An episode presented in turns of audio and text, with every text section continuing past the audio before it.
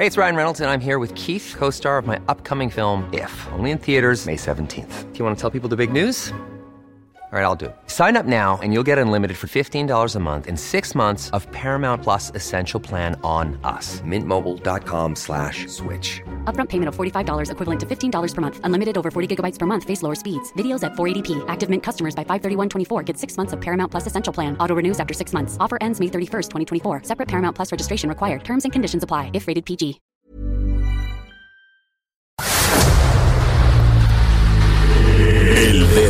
En la llaga. Había una vez un mundo en el que nadie creía. Un país de historias inexplicables.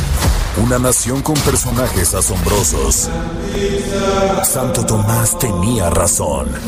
Hay que ver para creer. El México increíble. Las verdades que duelen. La voz de los que callan. El dedo en la llaga. Infórmate, diviértete, enójate y vuelve a empezar. El Heraldo Radio presenta El Dedo en la Llaga con Adriana Delgado. Tienes una doble vida, la ves a escondidas o no. No le mientas, decir que soy tu amiga es otra más de tus mentiras.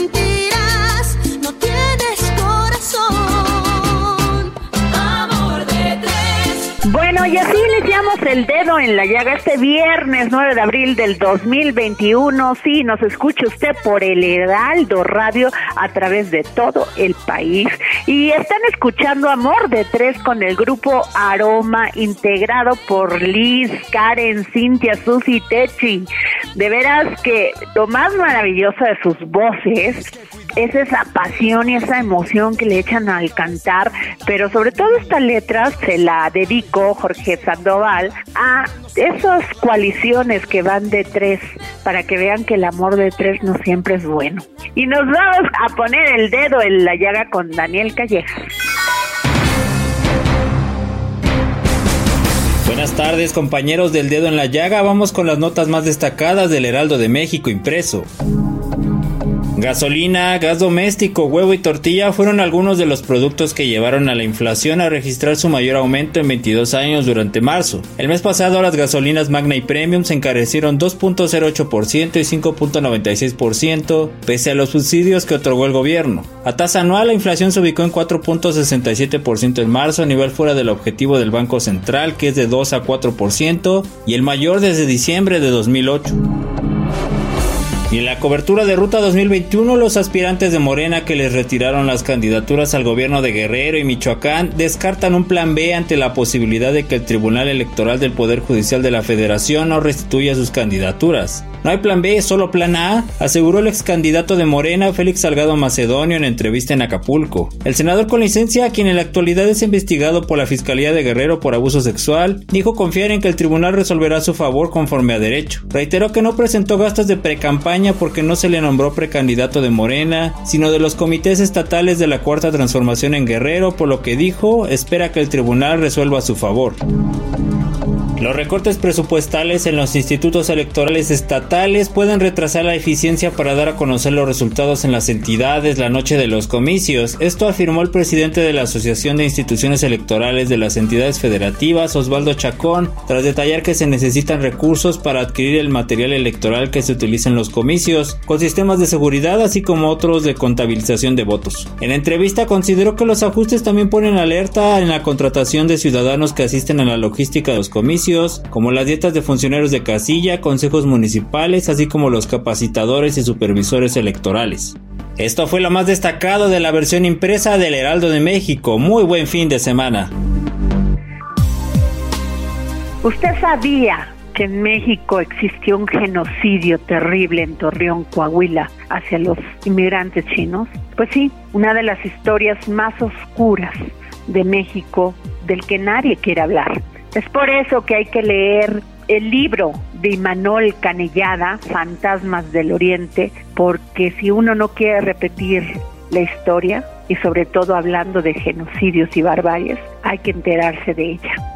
Cuando escucho de alguien que decide ser mexicano porque lo siente desde su corazón, No me queda más que agradecerlo y tenerle un, un gran aprecio. Pero si además esa persona, además decide ser mexicano por deseo propio, nos entrega lo más maravilloso que es que un ser humano desarrolle una cultura tan impresionante, una manera de escribir, una narrativa excepcional, pues sí, me da gusto conocer a Imanol Canellada. Muy buenas tardes, Imanol. Buenas tardes, Adriana. Muchísimas gracias. Gracias por esa introducción. Yo estoy agradecido con México. Yo soy el que está enormemente agradecido con México por haberme adoptado y por haberme dado tanto tanto cobijo y tanto tanto cariño y tanto amor.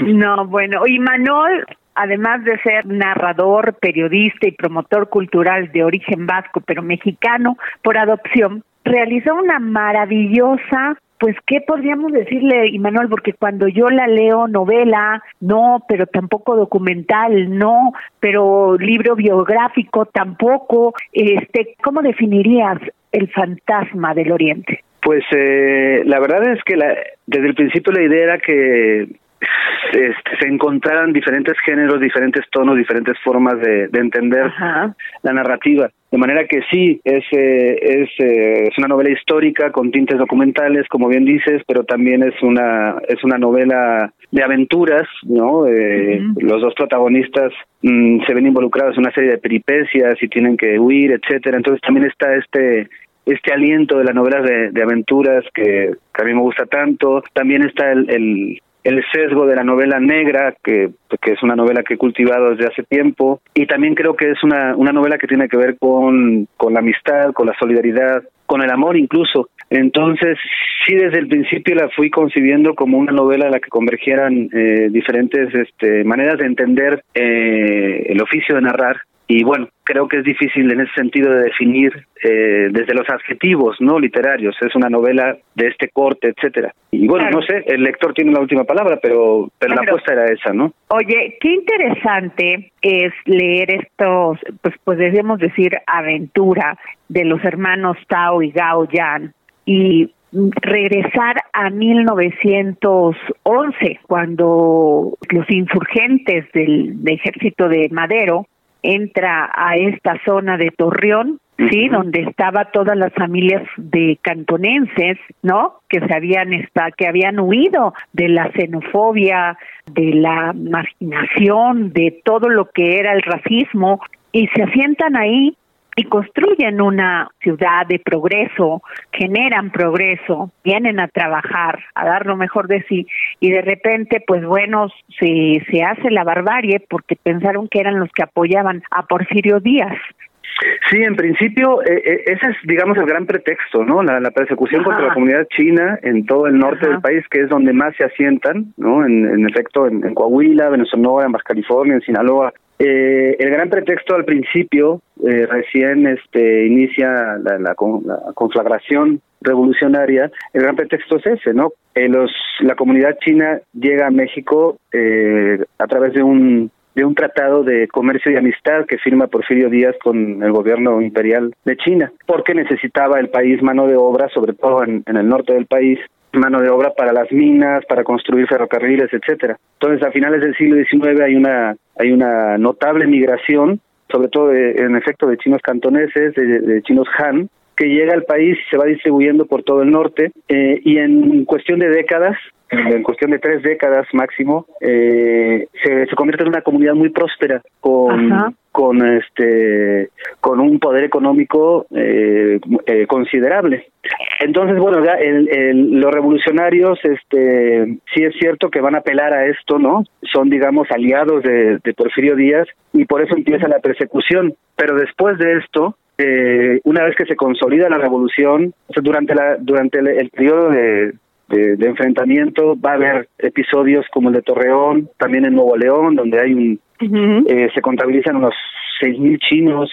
Eh, en, en, Chihuahua también, en medio de esta conflagración, en medio de este clima de, guerra y de enfrentamiento. Pero una vez que la, la revolución se establece, una vez que se pacifica el país y que inicia el proyecto del México moderno, encabezado por Plutarco Díaz Calles, esta, esta persecución contra la comunidad china se va a institucionalizar y esto es lo grave, que es un poco lo que ilustro en la novela. Lo otro no tiene justificación, pero se da en medio de la conflagración de, de la conflagración de la revolución.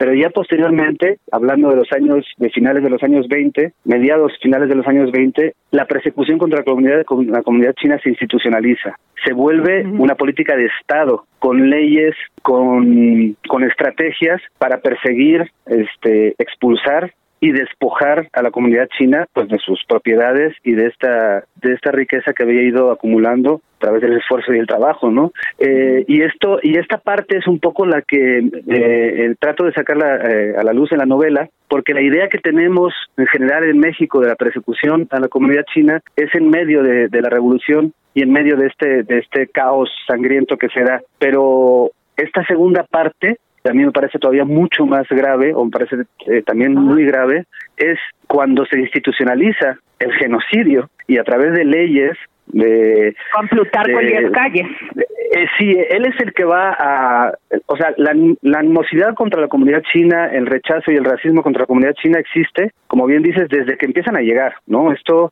eh, México va a tener una reacción eh, muy fuerte contra la migración china pero eh, con Plutarco Elías Calles, el jefe máximo de la revolución, quien es el que de alguna manera institucionaliza el movimiento, quien desde el poder crea el Partido Nacional Revolucionario, que es el antecedente Ajá. del PRI, quien construye, empieza a construir las instituciones que le van a dar forma al México moderno. Él, su hijo como gobernador de Sonora, diputados, los diputados de muchos de los estados del norte, eh, como Coahuila, como Sonora, Baja California, que es donde más presencia había, eh, todas ellas van a empezar a construir políticas de Estado eh, claramente genocidas, con leyes como la de los famosos cordones sanitarios, donde confinaban a los chinos en barrios, en guetos, porque los consideraban una amenaza para la salud pública.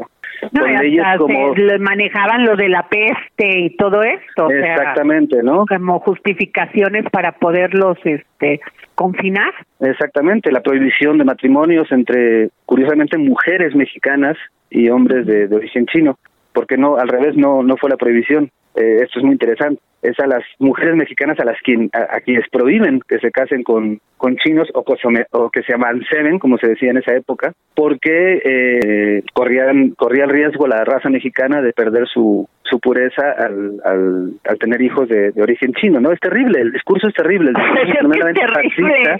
O sea, Sí, sí, y ahí- desde ahí que ahí están. conquistaron los españoles perdimos la- el 100% de ser raza mexicana, es, ¿no? es, es muy interesante, pero hay un la- el, el, el México revolucionario, el México moderno que, que se funda, eh, que funda el este pues Plutarco Elías Calles y todo y todo este grupo eh, crea un concepto que es el de, el de la de hecho lo crea Vasconcelos, ¿no? Y que va a ser adoptado, el de la, la raza de bronce, ¿no? Entonces hay un concepto de la mexicanidad que excluye no solamente a la comunidad china, excluye a todo aquello que no entraba dentro del discurso oficial, que no entraba en el discurso oficial. Vale. De manera que, bueno, por ejemplo, la, la, la, descenden- la afrodescendencia, que en México es grande, los, los afromexicanos que, que existen, durante todo, durante todo el, el siglo eh, XX y, y parte del XXI, fueron negados, ¿no? Por, por el discurso oficial, no existían en México. Apenas ha habido un reconocimiento, ¿no? Hace un par de años que, que empezó a reconocerse la existencia de los de los afromexicanos o afrodescendientes en, en México, que es una es una comunidad Claro. muy numerosa y que ha sido totalmente marginada Claro, y que es toda olvidada. esta zona de Veracruz, Cerro Azul y todo hasta abajo. Exactamente, y también en, y también en Guerrero encontramos presencia muy clara y sin embargo en este en esta construcción de lo mexicano Ajá. eh, que, que se da a partir de, de este nacionalismo, de este patrioterismo, ¿no? Que, que se va a alimentar durante años, hay una hay una enorme cantidad de omisiones, ¿no? Entre ellas, por ejemplo, el hecho de que hubo una comunidad como la China que fue este perseguida y con con, con el y deseo de exterminarla. las fotos que hay de esto, eh, Imanol, son terribles. En una carreta, apilados los, apilados los, los cadáveres de estos, este, migrantes chinos. Sí, eso en, en, en- la, en la masacre de Torreón, que hay documentos eh, gráficos, pero bueno, yo en la investigación me encontré con cosas este, eh, terroríficas, la verdad, eh, y silenciadas. Lo más triste de esto es que eh, en general los, los mexicanos, cuando, cuando estudiamos la historia de México, todo este episodio que es, es este muy vergonzoso, pero muy violento, eh, está silenciado. Hay, hay un conocimiento muy, muy, muy velado, ¿no? Hay como ecos, como referencias muy, muy, muy olvidadas, cuando realmente fue una, una persecución genocida en toda regla con, con tintes este realmente brutales, ¿no? Y, y, y Manol, los mexicanos somos racistas.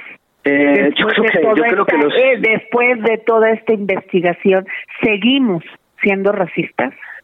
Sí, de hecho la novela por eso parte del presente, ¿no? La novela es contada de por un descendiente de estos de, de, de, de estos dos hermanos que llegan a un siglo antes y llegan a, a, México como migrantes y por eso me interesaba contarla en parte desde el presente. O sea, este descendiente que empieza a contar la historia de sus abuelos y al mismo tiempo eh, plantea en el presente la necesidad de que se reconozca lo que sucedió me interesaba presentar, plantearlo así para también eh, explorar un poco qué sucede con nosotros en, en este momento, ¿no?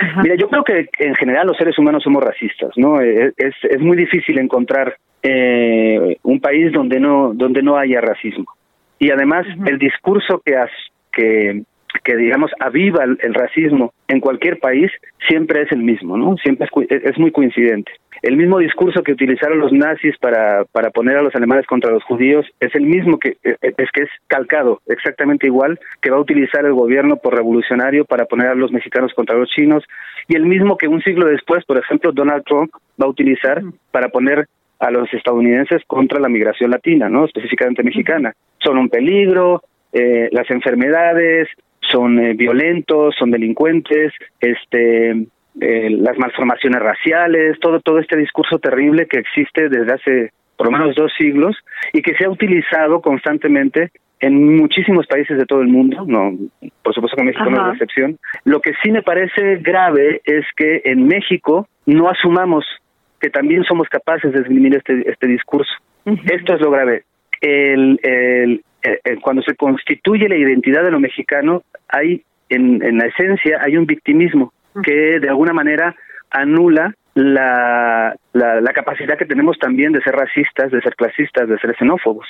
Este victimismo de nosotros somos las, nosotros siempre hemos padecido el racismo, hemos padecido Ajá. la xenofobia desde la conquista, luego con, con los gringos. Esta, esta idea que nos que, que nos que nos concibe como víctimas siempre de eh, fuerzas potencias superiores que nos que nos someten es una idea peligrosa porque este obviamos que también como sociedad como cualquier sociedad en el mundo somos capaces de crear eh, movimientos genocidas contra una comunidad como sucedió hace un siglo que no es tanto o eh, rechazar abiertamente eh, con políticas también terribles eh, sí. a los a los migrantes centroamericanos, a los hermanos centroamericanos que cruzan en este país y que, y que pasan sí. un verdadero infierno, ¿no?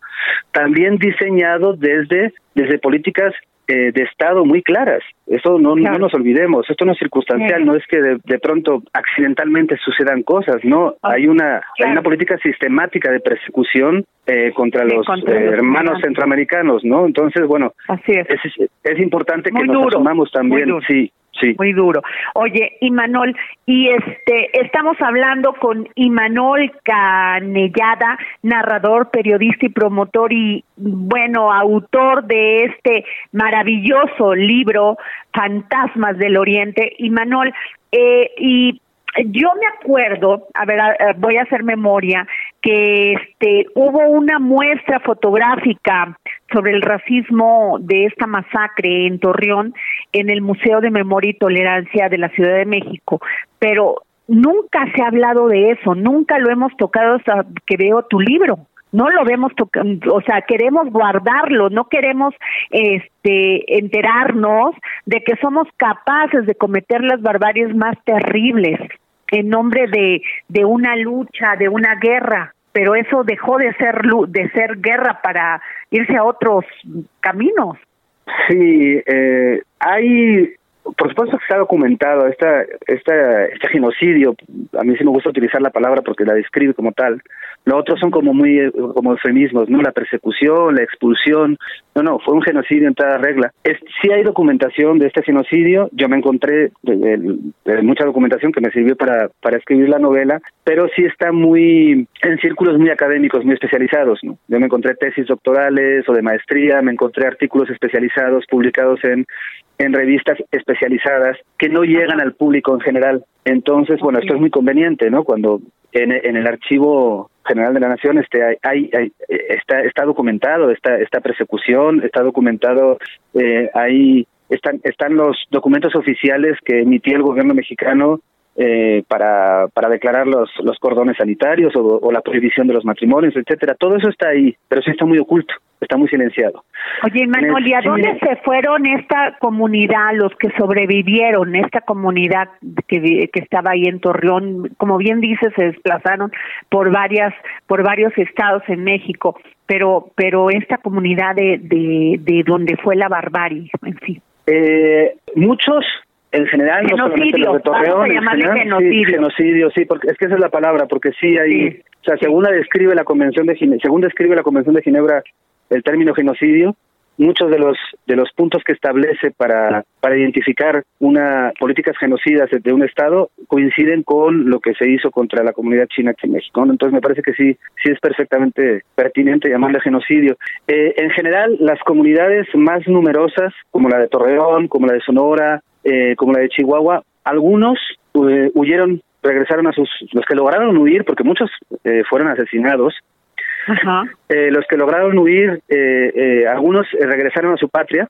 a, China, que incluso se regresaban con sus mujeres mexicanas, porque fueron fuertemente estigmatizadas, les llamaban chineras, con mucho desprecio por haberse casado con chinos o, por, o amancebado con chinos. Entonces algunos lograron regresar a su patria otros, este, lo que hacían las, los grupos paramilitares, como las Guardias Verdes en Sonora, etcétera, o los, los comités antichinos que se formaron en todo, la, hay que, hay que, hay que remarcar esto, en todo el país hubo comités antichinos, ¿eh? no solamente, no es algo que se dio específicamente en un lugar, eh, que es, es otra de las cosas que, planteó la novela, el, el sentimiento antichino se da en todo el país, y en todo el país se crean comités eh, antichinos. Para 1930 había más de 250 comités antichinos en todo el país. Entonces fue algo este eh, sistémico y generalizado. No se localizó, no es que ah en Torreón eran eran bárbaros no, no, no, no, no, fue en todo el país. Algunos este fueron lo que hacían los los grupos paramilitares era obligarlos a los llevaban a la frontera y los echaban del otro lado de Estados Unidos. Si se negaban, los, los mataban, como hubo casos. Y algunos encontraron refugio en Mexicali, que por eso Mexicali tiene el barrio chino más grande de, Latinoamérica. Porque el gobernador de Baja California eh, pactó con los chinos en, en un pacto de lo más mafioso. Dijo, bueno, si eh, voy a contener aquí, van a encontrar un lugar de, de seguridad, aquí se pueden, eh, aquí pueden encontrar refugio a cambio de que ustedes me den mucho dinero, ¿no? Entonces fue una especie de, pacto mafioso en plan este derecho de piso. Bueno, aquí se pueden quedar, pero en lugar de perseguirlos, exterminarlos, lo que voy a hacer es sacarles todo el dinero que pueda, ¿no? Este, pues sí. Abelardo de Rodríguez es el, el, el, gobernador que planteó esta y ahí se refugiaron muchísimos y cuando ya pasó esta esta locura a partir del 34 con la llegada de Cárdenas eh, empezaron a, eh, a regresar a, a, los lugares donde habían establecido sus negocios, etcétera, y a, a tratar de recuperar un poco su la vida que tenían antes de esto, ¿no? Así es. Y Manuel Canellada, se nos acabó el tiempo, ya sabes cómo es la guillotina, pero sin duda alguna tienen ustedes que leer Fantasmas del Oriente. ¿Dónde lo podemos encontrar? Pues están en todas las eh, cadenas libreras eh, más conocidas, no sé si puedo mencionarlas, pero están en todas. Planeta, claro, bueno, y tu, editorial, Planeta. Ajá. Entonces se pueden encontrar en, en todas las eh, en todas las cadenas libreras más conocidas del país. Este también está en audiolibro disponible. Está disponible también. ¿En, audiolibro en dónde, Imanol? En audiolibro hay varios varios soportes. Hay varios soportes. Este. Audioteca y estos. Sí, nada más, si, si ponen el, el, título y el nombre les va a aparecer las opciones ahí en, en, ah, internet. De, son varios eh, varios soportes que, que tienen el audiolibro de Fantasma del Oriente. También está en libro electrónico, por supuesto, en Amazon y, y, otros lugares para descargar. Realmente Planeta pues está haciendo un gran trabajo de distribución no no no tengo absolutamente ninguna queja. la novela está eh, al alcance de, cualquier persona que se pueda interesar. Pues muchísimas gracias, gracias por esta plática con el dedo en la llaga. Te lo valoramos muchísimo y sin duda hay que leer esta novela porque si no se quieren repetir los errores del pasado, hay que conocerlos para no volverlos a repetir. Gracias, Imanol Canellada. Gracias por, por este maravilloso libro. Al contrario, gracias a ti. Te mando un fuerte abrazo y cuídense mucho. Hasta luego. Gracias, muy amable. Gracias. Y nos vamos a un corte comercial hoy, viernes 9 de abril del 2021, aquí en El Dedo en la Llaga. Regresamos. Sigue a Adriana Delgado en su cuenta de Twitter arroba Adri Delgado Ruiz. Además, te invitamos a enviar tus opiniones y comentarios en texto o por mensaje de audio a través de WhatsApp al 55 2544 3334. Y si quieres escuchar El Dedo en la Llaga de El Heraldo Radio, en cualquier momento y donde quiera que te encuentres, descarga el podcast disponible en Spotify y iTunes.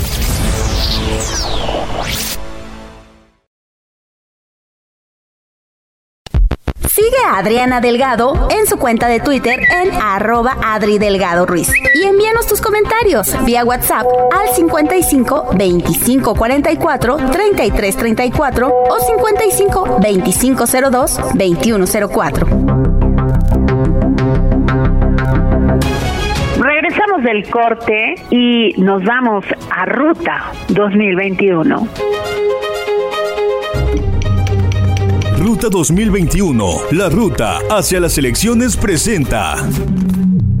Termina la primera semana de campañas en el país y tenemos la cobertura completa de la Ruta 2021 en el dedo en la llaga. En entrevista con nosotros estuvo Santiago Kriel, quien ahora busca ser diputado federal por el PAN y que comentó lo siguiente. Yo creo que ha sido mucho más duro eh, la polarización, la división que ha provocado el gobierno entre buenos y malos, entre conservadores y liberales. También estuvo en el dedo en la llaga la candidata al gobierno de Campeche por la coalición Morena y PT, Laida Sansores, quien nos habló de su campaña y propuestas. Y es que de acuerdo con una encuesta publicada aquí en el Heraldo de México, Sansores tiene 38.4% de las preferencias electorales. La encuesta de Heraldo del día de ayer nos motiva mucho a los compañeros, aunque siempre tenemos la línea de no confiarnos absolutamente. Nosotros con la misma intensidad no bajamos un solo día el ritmo, por el contrario, creo que eso te llena de más vibra y nos compromete más a seguir luchando. Mauricio Curi, candidato a gobernador de Querétaro por el PAN, platicó con Adri Delgado y en entrevista contó algunas de sus propuestas para el Estado. Solamente las matan solamente por ser mujeres. Eso debe ser inaceptable en la tercera década del siglo XXI en cualquier parte del mundo y mucho más en México y en Querétaro debe ser inaceptable. Yo estoy convencido que debemos de apoyar. Yo lo hice, hice una iniciativa de ley como senador de la República para que la mujer tenga igualdad de salario. es, es increíble que al mismo puesto, misma responsabilidad y la verdad muchas veces es mucho mejor trabajar por las mujeres, lleguen a ganar hasta 40% menos al mismo puesto que un hombre. Clara Luz Flores, candidata de la coalición Juntos Haremos Historia, también conversó para el dedo en la llaga y enfatizó que será un gran reto siendo mujer buscar la gubernatura de Nuevo León. A las mujeres nos cuesta doble todo. Eso te iba a decir. Nos cuesta doble, doble, doble trabajo en todo todo, todo. A las mujeres nos cuesta doble todo, desde tomar la decisión de dejar a tus hijos y salir a trabajar hasta hasta que cuando estás trabajando pues el esfuerzo tiene que ser mayor porque tienes que demostrar que sí puedes hacer las cosas y cómo. Y claro, eh, pues en cualquier campaña de guerra sucia, pues imagínate contra una mujer en un, en un estado en donde eh, la mayoría, nunca ha habido una mujer gobernadora, eso es importante. Y en un pues, estado complejo, ¿eh? Estas son las voces de los protagonistas de Ruta 2021. Sigue la cobertura electoral por el dedo en la llaga en los próximos días a través de El Heraldo Radio. Ruta 2021, la ruta hacia las elecciones presentó. Origen y destino, siempre lo digo. Pero si usted quiere saber cómo eran las elecciones para gobernador en tiempos de Porfirio Díaz, no hay que perderse la cápsula del tiempo con Ignacio Anaya. Cápsulas del pasado con el historiador Ignacio Anaya. Hola Adriana, hola amigos del dedo en la llaga. Ahora estamos cercanos a las elecciones federales de este año 2021, mismas que aparentan tener una gran relevancia, ya que podremos ver si habrá cambios o no en el poder, así como la presencia de nuevos gobernadores en diferentes estados. Y justamente hablando de gobernadores, en esta pequeña cápsula me gustaría hablarles de la figura del gobernador durante el porfiriato y cómo es que esas personas llegaban al poder de un estado en un periodo donde la política era controlada por Porfirio Díaz. A lo mejor resultará obvio decir esto, pero durante el porfiriato, las elecciones de gobernador no dependían tanto del voto como sí de la autoridad presidencial. Según el historiador Paul Garner, existían cuatro diferentes grupos de gobernadores, o mejor dicho, personas que eran seleccionadas para ocupar el cargo de gobernador. El primero de estos grupos estaba conformado por los líderes regionales o caudillos locales a quienes el presidente recompensó por su apoyo cuando realizó el plan de Tuxtepec, con el cual Díaz llegó al poder en 1877. Este fue el primer criterio a comienzos del porfiriato, aunque estos personajes después serían un inconveniente para el dictador, ya que gozaban de cierta autonomía que se contraponía al poder presidencial. El segundo grupo eran aquellos que gozaban de autoridad en sus estados y cuya presencia era confirmada y apoyada por Díaz. Este grupo es interesante, ya que algunos de estos gobernadores ocuparon el cargo durante un largo tiempo. Por ejemplo, Francisco Cañedo, quien fue gobernador de Sinaloa y se mantuvo en el poder desde 1877, eligiéndose como gobernador en 1892 y manteniendo el cargo hasta 1909. En el tercero de este tipo de gobernadores se encontraban los militares y políticos quienes eran recompensados por días debido a sus servicios. Tal fue el caso de Luis Mier y Terán en Veracruz, quien también fue después gobernador de Oaxaca por un breve periodo. Por último, estaban los más leales y de confianza para el régimen. Ellos tenían un fin especial, que era presentarse como candidatos intermedios o independientes cuando en el estado había disputas electorales entre dos facciones. Al quedar como gobernadores se evitaba el conflicto interno, ya que al quedar uno neutro era más fácil que se apaciguaran las partes. En ese entonces podían haber facciones políticas compitiendo entre sí, pero el único requisito era reconocer la autoridad casi absoluta del presidente. Como se podrá entender, durante el porfiriato, el puesto de gobernador estaba determinado por varios factores. El principal de estos fue el control ejercido desde la presidencia por Díaz. Las elecciones y la llegada al poder por los gobernadores ha sido un elemento cambiante en la historia de México, pero la relevancia de su figura se ha formado conforme al periodo donde se encuentren y su relación con el gobierno federal. Muchas gracias y hasta la próxima. Y nos vamos a la sección de Hernán Melana aquí en el dedo, en la llaga en exclusiva, este gran filósofo y pedagogo y además gran narrador de historias. Nos vamos con Hernán Melana. Filosofía, psicología, historias con Hernán Melana. Hola Adriana, hola oyentes del dedo en la llaga, espero que se encuentren bien. Hoy quería hablar un poquito acerca del dios de Spinoza. Hay una frase muy conocida de Einstein, aquel extraordinario físico, a quien le preguntaron acerca de si creía en Dios y él respondió que no, pero que de creer en un Dios le gustaría creer en el Dios de Spinoza. ¿Y cuál es este Dios de Spinoza entonces al que se refirió Einstein y que ha llevado a los filósofos a pensar nuevamente en este Dios? Bien, Spinoza, que es de origen judío sefaradí, rompe su propia tradición y dice que Dios no ha sido el creador del universo, sino que en realidad Dios es el universo y Dios está en todas las cosas e incluso en la naturaleza. Hay que pensar que en aquel momento tanto el catolicismo como el judaísmo pensaban que Dios era el creador del universo y que la naturaleza era algo creado por Dios, por lo tanto no era Dios en sí mismo. Y Spinoza va un poco más allá y dice, el ser humano en tanto ser natural también es divino y nosotros somos sustancia divina porque partimos de la única sustancia que hay en todo el universo, que es Dios. Y esto resultó intolerante en aquella época y fue expulsado de la comunidad judía y también expulsado de Ámsterdam, que era donde vivía, y también fue prohibida su obra. Muchos años después fue rescatado, pero uno podría preguntarse qué hubiera pasado si la humanidad hubiese tomado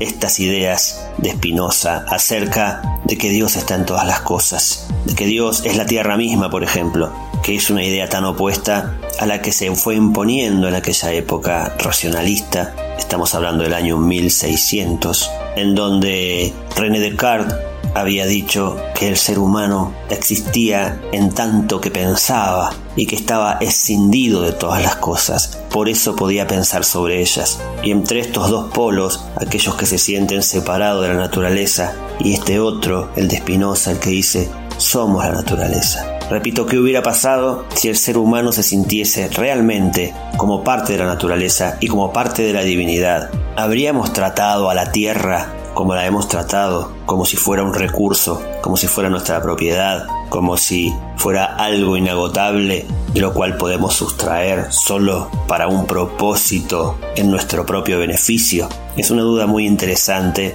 y creo que si este Dios de Spinoza al que se refiere Einstein nos llevaría a relacionarnos de una mejor manera con nuestro entorno, puesto que nuestro entorno también incluye una relación con nosotros mismos, bienvenido aquel Dios de Spinoza. Nos vamos a despedir con una frase de este pensador que dice así, por los milagros no podemos conocer a Dios. Muchas gracias Adriana, nos encontraremos la semana próxima. Mi nombre es Hernán Melana y pueden encontrarme en diferentes plataformas sociales y profundizar un poco estos pensamientos en mis podcasts Filosofía, Psicología, Historias. Y nos vamos con mi queridísimo amigo Armando Carrillo y la cultura. Arte y Cultura con Armando Carrillo.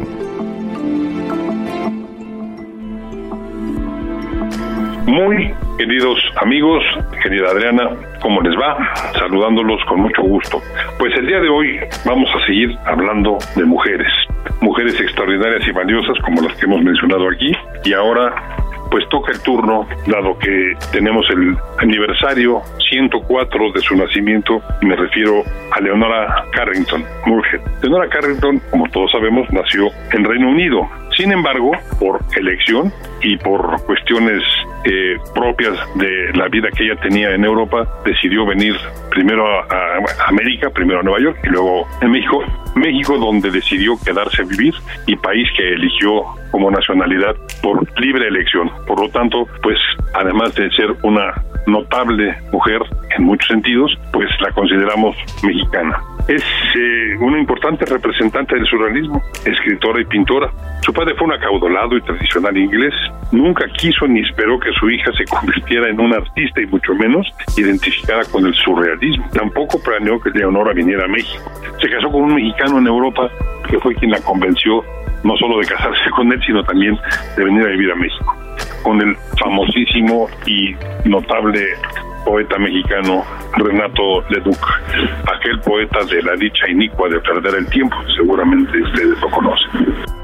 Pues el primer matrimonio que ella tuvo fue con Emérico Weiss, pero al final acabó con el matrimonio también que tuvo con Renato Leduc y acabó viviendo sus la mayor cantidad de su vida con Max Ernst, de quien ella hizo una extraordinaria pintura que es una de sus más famosas. Pues Leonora obtuvo reconocimientos como artista no solo del el Imperio Británico, quien le dio la orden de Imperio Británico por su destacada labor en las artes. En México, entre otros importantes reconocimientos, recibió el Premio Nacional de Ciencias y Artes. Entre sus obras muy destacadas, pues ya mencionábamos la que hizo de su primer esposo, y luego un autorretrato de ella misma que es sencillamente impresionante. También hizo El baño de los pájaros, en fin, una gran artista, una gran mujer, una mexicana por elección, como decíamos, y pues debemos estar muy orgullosos de que hayamos tenido la fortuna de que Leonora Carrington estuviera entre nosotros en México. Por otro lado, quiero hacerles una recomendación para hoy viernes. Espero que les resulte tan atractivo como a mí la posibilidad de escucharlo. Una conferencia que se va a poder eh, ver y escuchar en las redes sociales del Colegio Nacional. El título es Los secretos de la eterna juventud. Creo que es algo que pues llama muchísimo la atención y puede sonar uh, muy interesante, sobre todo porque esta conferencia será impartida por una experta en genómica que se llama Araxi Urrutia. Araxi es una eh, estudiosa del tema y será muy interesante que desde el punto de vista científico podamos saber pues qué es lo que pasa con este asunto del envejecimiento. ¿Por qué envejecer es posible evitarlo? Es, es eh, digamos el título de la conferencia y como les digo pues sobre todo porque es en relación a los secretos de la eterna juventud. Ha sido un gusto estar con ustedes. La próxima semana por aquí estaremos y me despido hasta la próxima. Muchas gracias. Y sin duda, si quiere usted conocer de buen cine, sin duda hay que escuchar a Gonzalo Lira. Es tiempo del séptimo arte. Películas, cortometrajes, series, documentales y excelente música con Gonzalo Lira. Hola, ¿qué tal Adri? ¿Cómo estás tú? ¿Cómo está todo el público que nos escucha por acá, por el dedo en la llaga? Llegó el momento, como bien lo dices, de hablar de cine y esta semana traigo tres entrevistas bien interesantes porque hay mucho, mucho de qué platicar. De entrada se estrena una película mexicana bastante interesante y peculiar. Ayer Maravilla fui de Gabriel Mariño. Es una película que nos cuenta la historia de un ente, así lo define él, un ente que tiene, digamos, que la capacidad de cambiar de cuerpo, pero no la capacidad de controlar cómo cambia de cuerpo. ¿Y qué pasaría si un ente con esa capacidad que vive en la Ciudad de México tan caótica se enamora repentinamente? ¿Se van a enamorar también del ente por su esencia o por su físico que constantemente está cambiando? Al respecto platiqué con el propio Gabriel Mariño sobre qué es lo que él buscaba explorar con esta película y esto fue lo que me platicó. Ayer, ayer Maravilla Fui es una película que trata de desarrollar una pregunta que es eh, si somos capaces de enamorarnos de la esencia de una persona, más allá del físico, más allá del género, más allá de, de, la edad, eh, del cuerpo mismo, ¿no? De la frontera última que es como la piel, digamos, ¿no? Nuestro cuerpo. Em, para eso yo, digamos, como que me di a la tarea de generar una, una especie de realidad fantástica o de utilizar como un género fantástico o una, una dispositivo fantástico, eh, ¿qué pasaría si una persona pues, tiene una, tiene una eh, condición eh, de que cambia de cuerpo de manera incontrolable? ¿Cómo establece relaciones esa persona? ¿Cómo vive y de pronto cómo vive dentro de la Ciudad de México? ¿Cómo podría ser su vida? El premio de la Academia está súper cerca ya, el Oscar, este premio que si bien hay quien dice que es más o menos importante, la realidad es que sí define mucho de qué rumbo toma la industria del cine alrededor del mundo. Y uno de los veteranos nominados este año es el señor Anthony Hopkins por la película El Padre, una película que nos habla de un hombre que está empezando a sufrir las consecuencias de la edad a través de su salud mental y su hija que debe de regresar a la casa del padre y vivir junto con él las dificultades de estos padecimientos. Platiqué con Olivia Colman, la ganadora del Oscar por La Favorita y que recientemente pudimos ver como la reina Isabel en la última temporada de The Crown y esto fue lo que me contó sobre su personaje. The main attraction initially was that Anthony Hopkins was playing her father and she is a good daughter, you know, she's she's working but she really wants to care for her father for as long as she can.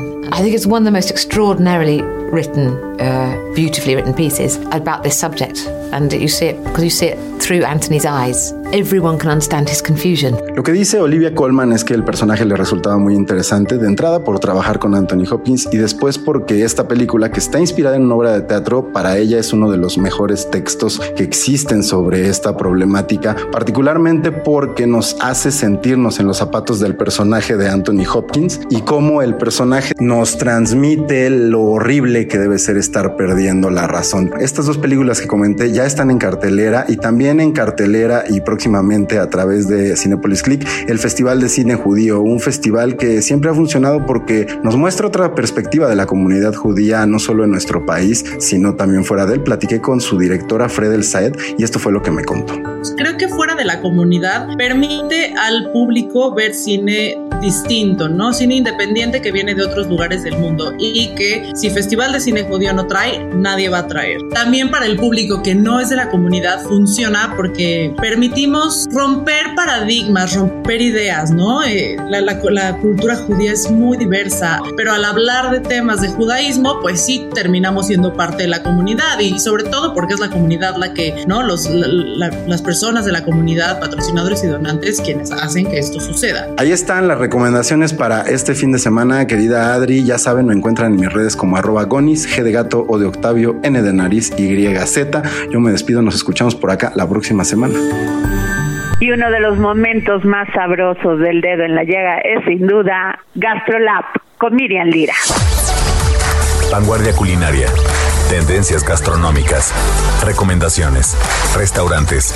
Entrevistas. El ingrediente secreto eres tú. GastroLab. Con Miriam Lira. En el dedo en la llaga. Hola, ¿qué tal Adri? Amigos del dedo en la llaga, estoy muy contenta de estar otro viernes más aquí con todos ustedes y en esta ocasión vamos a cambiar un poquito la dinámica porque siempre hablamos de ingredientes y productos deliciosos, pero el día de hoy me gustaría hacerles una recomendación.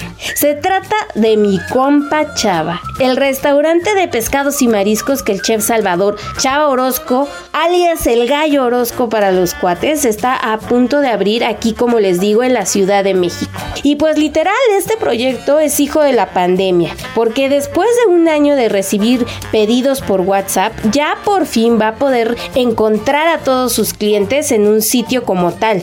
Pero Chava, no crean que es un chef improvisado ni que acaba de salir a la luz, ni mucho menos. Él ya lleva más de una década en el mundo gastronómico. Él había estado detrás, junto con el chef Daniel Obadía, de proyectos como Peltre. Y bueno, ahora decidió independizarse y caminar en solitario con este proyecto Mi Compa Chava, que estará en la calle de Zacatecas 172 en la colonia Roma. Este sitio lo va a inaugurar ya, ya, ya el próximo 15 de abril, luego de haber armado su Dark Kitchen en una cochera literalmente y pues está recibiendo todos los pedidos por redes sociales. Camarones zarandeados, tostada mitotera de mariscos, aguachiles, cóctel de camarón, un montonal de van a ser el fuerte que van a poder encontrar en la carta de mi compa Chava. Pero bueno, la preparación que de plano se lleva las palmas aquí en Gastrolab y la más famosa es la señora Torres,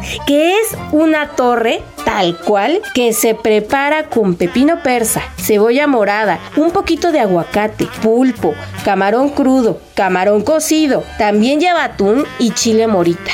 Ustedes no se imaginan, es más de medio kilo esa torre de mariscos que bueno, van a quedar pero chupándose los dedos. Y bueno, también pues que les cuento que mi compa Chava se inspiró para este proyecto en las típicas carretas de mariscos que se encuentran en todas las playas de Sinaloa, ya que él es oriundo de allá. Y pues también un factor muy importante de este proyecto es que no está en ninguna aplicación. Para todos aquellos que estén pensando en buscarlo y pedir a domicilio, pues no, no lo van a encontrar en ninguna app y precisamente lo hizo porque quiere cuidar a la perfección su producto. Digamos que no le gustaría que la comida llegara hecha pomada literal. Tampoco usan nada de plásticos, pues él dice que es contradictorio vender alimentos del mar y usar este tipo de empaques que pues dañan inmensamente al medio ambiente. Entonces, si ustedes quieren hacer algún pedido por, por redes sociales, ahí ellos les van a decir en dónde pueden pasar a recoger sus, sus pedidos y disfrutar en casa. Y bueno, a partir del 15 de abril, pues ya van a poder ir a este restaurante y poder disfrutar de todas las delicias de mar que mi compa Chava, el gallo Orozco, Salvador Orozco, tiene para todos ustedes. Así que ya lo saben, si ustedes quieren probar el auténtico sabor del Pacífico mexicano, dense una vuelta por mi compa Chava y por favor no dejen de decirnos por redes sociales cómo les fue. Arroba Heraldo Gastrolab en Instagram, ahí recibimos y contestamos todos sus mensajes. gastrolabweb.com para que puedan checar este artículo en totalidad y también puedan ver algunas recetas que pueden hacer en casa, fáciles, difíciles, en todos los niveles y pues ahí nos encontramos. Yo soy Miriam Lira y pues el próximo viernes estaremos aquí con más cositas sabrosas, deliciosas para que podamos disfrutar en casa, en algunos restaurantes con sana distancia y por supuesto con la mejor información aquí en el dedo en la llaga. Y esto fue todo aquí en El Dedo en la Llaga. Como siempre les digo, gracias por escucharnos, pero también gracias por permitirnos entrar en su corazón. Nos vemos el lunes. Gracias. Quiero que comprendas, te quites esa venda. Solo era su amigo y no su amor correspondido. Me dijo estaba triste, la escuché, no hubo otra cosa. Quiero que te borres esa idea peligrosa. Sé que tú sales con ella, mejor no me mientas, por Dios. a escondidas o oh no. No le mientas, decir que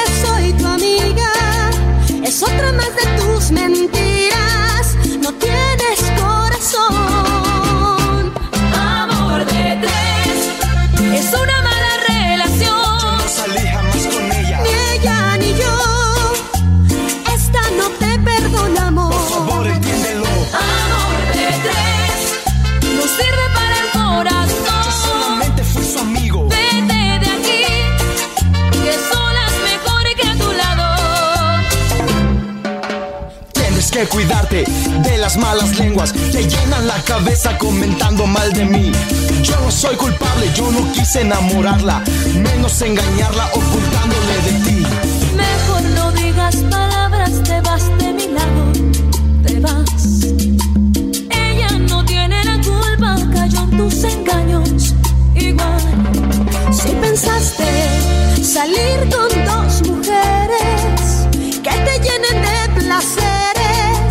equivocó tu corazón. Amor de tres, es una mala relación. No salí jamás con ella. Ni ella ni yo. El Heraldo Radio presentó El Dedo en la Llaga con Adriana Delgado.